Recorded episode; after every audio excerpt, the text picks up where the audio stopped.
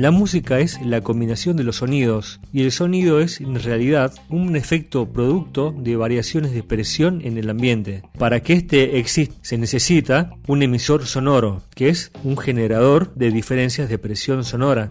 Un parlante, una garganta humana, una guitarra o un bombo son ejemplos de generadores de sonido. El sonido es una forma de energía y como tal es convertible y almacenable. Cuando grabamos sonido en una cinta magnética, lo que hace el grabador es disponer las pequeñas partículas magnéticas de forma tal que representen el sonido que se está grabando. A este sistema de grabación se lo llama analógico. En la actualidad las cosas son bien diferentes. Tanto en los hogares de músicos independientes como en los grandes estudios, el sonido analógico dio paso a la tecnología digital de la mano de las computadoras. Es decir, en algunos lugares incluso conviven lo analógico y lo digital. Y sobre esto te invito a escuchar un podcast que ya he grabado anteriormente donde se habla de las diferencias entre lo analógico y lo digital. Un pequeño debate que se ha armado casi siempre desde la existencia de ambas tecnologías.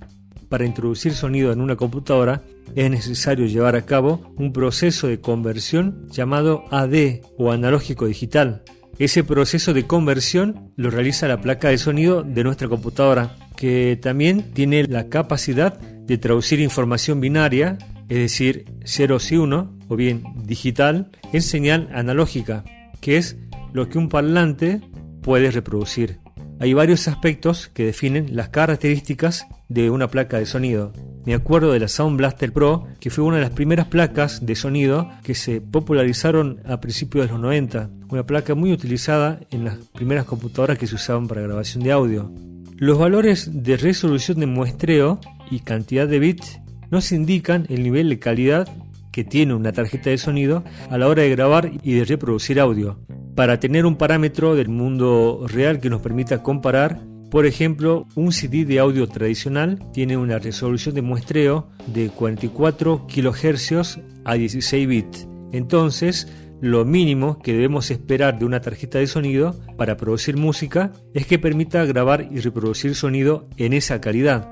Otra característica de una placa de sonido es la cantidad de canales. Eh, actualmente el estándar de reproducción de audio más vigente es el de dos canales mínimos, comúnmente llamado estéreo.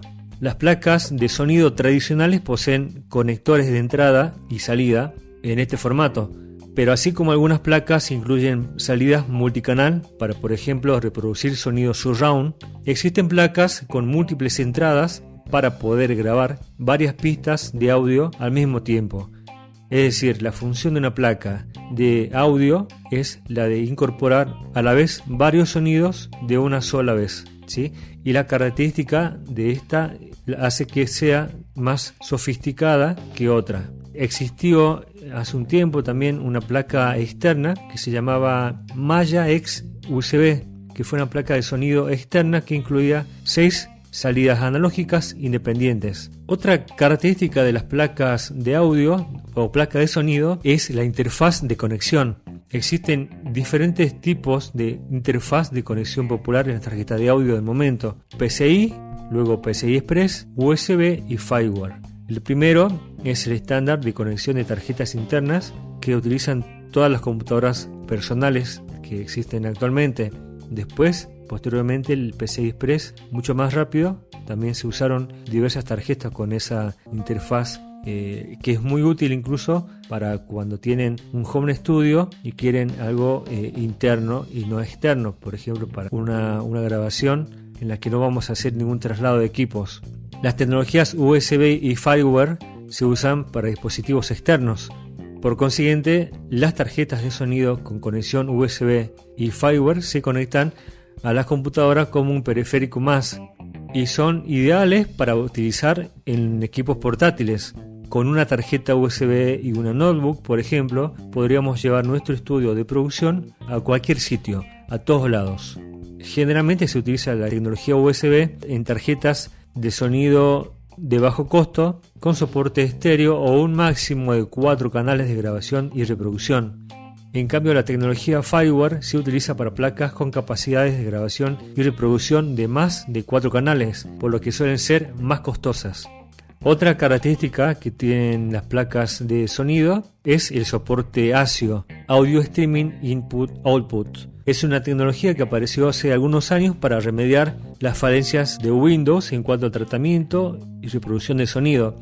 De la mano de Steinberg, creadores del popular Cubase, ASIO aparece como una excelente solución para el eterno problema de la latencia. Por lo tanto, adquirir una placa de sonido con soporte para esa tecnología nos asegura pocos problemas relacionados con la latencia. ¿Qué es la latencia? La latencia es un fenómeno de retraso que sucede cuando grabamos o reproducimos audio y se debe principalmente a que el proceso de conversión de la señal analógica en digital requiere de mucha potencia, requiere de mucho procesamiento por parte de la computadora. Es un problema que afecta más a los usuarios de Windows y tiene dos soluciones. Adquirir una placa de sonido mejor, de mejor calidad, de mejor calidad o utilizar los drivers ASIO.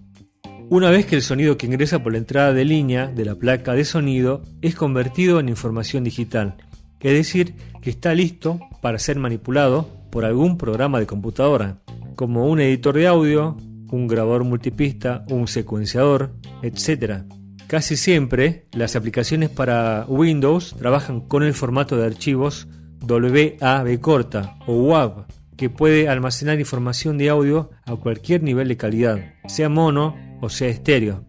En el mundo de Mac, los programas de audio por lo general trabajan con el formato de archivos AIF o AIF, que también pueden almacenar audio en cualquier resolución, sea mono o estéreo.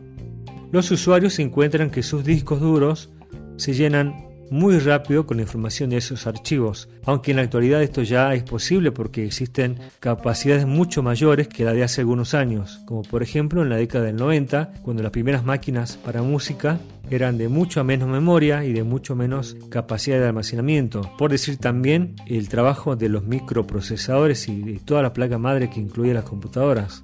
Para que tengamos una idea, Calculemos que una hora de audio en estéreo puede consumir cerca de un gigabyte de disco. Por eso se hizo absolutamente necesario recurrir a una técnica de compresión que permitiera reducir el tamaño de los archivos de audio. El formato de compresión de audio más popular en, la actualidad sigue siendo el MP3, pero existen muchos otros que podemos utilizar.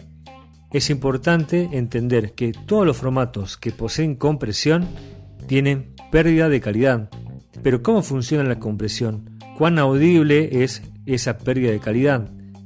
Para comprenderlo, haremos un análisis de lo que sucede en el formato más popular.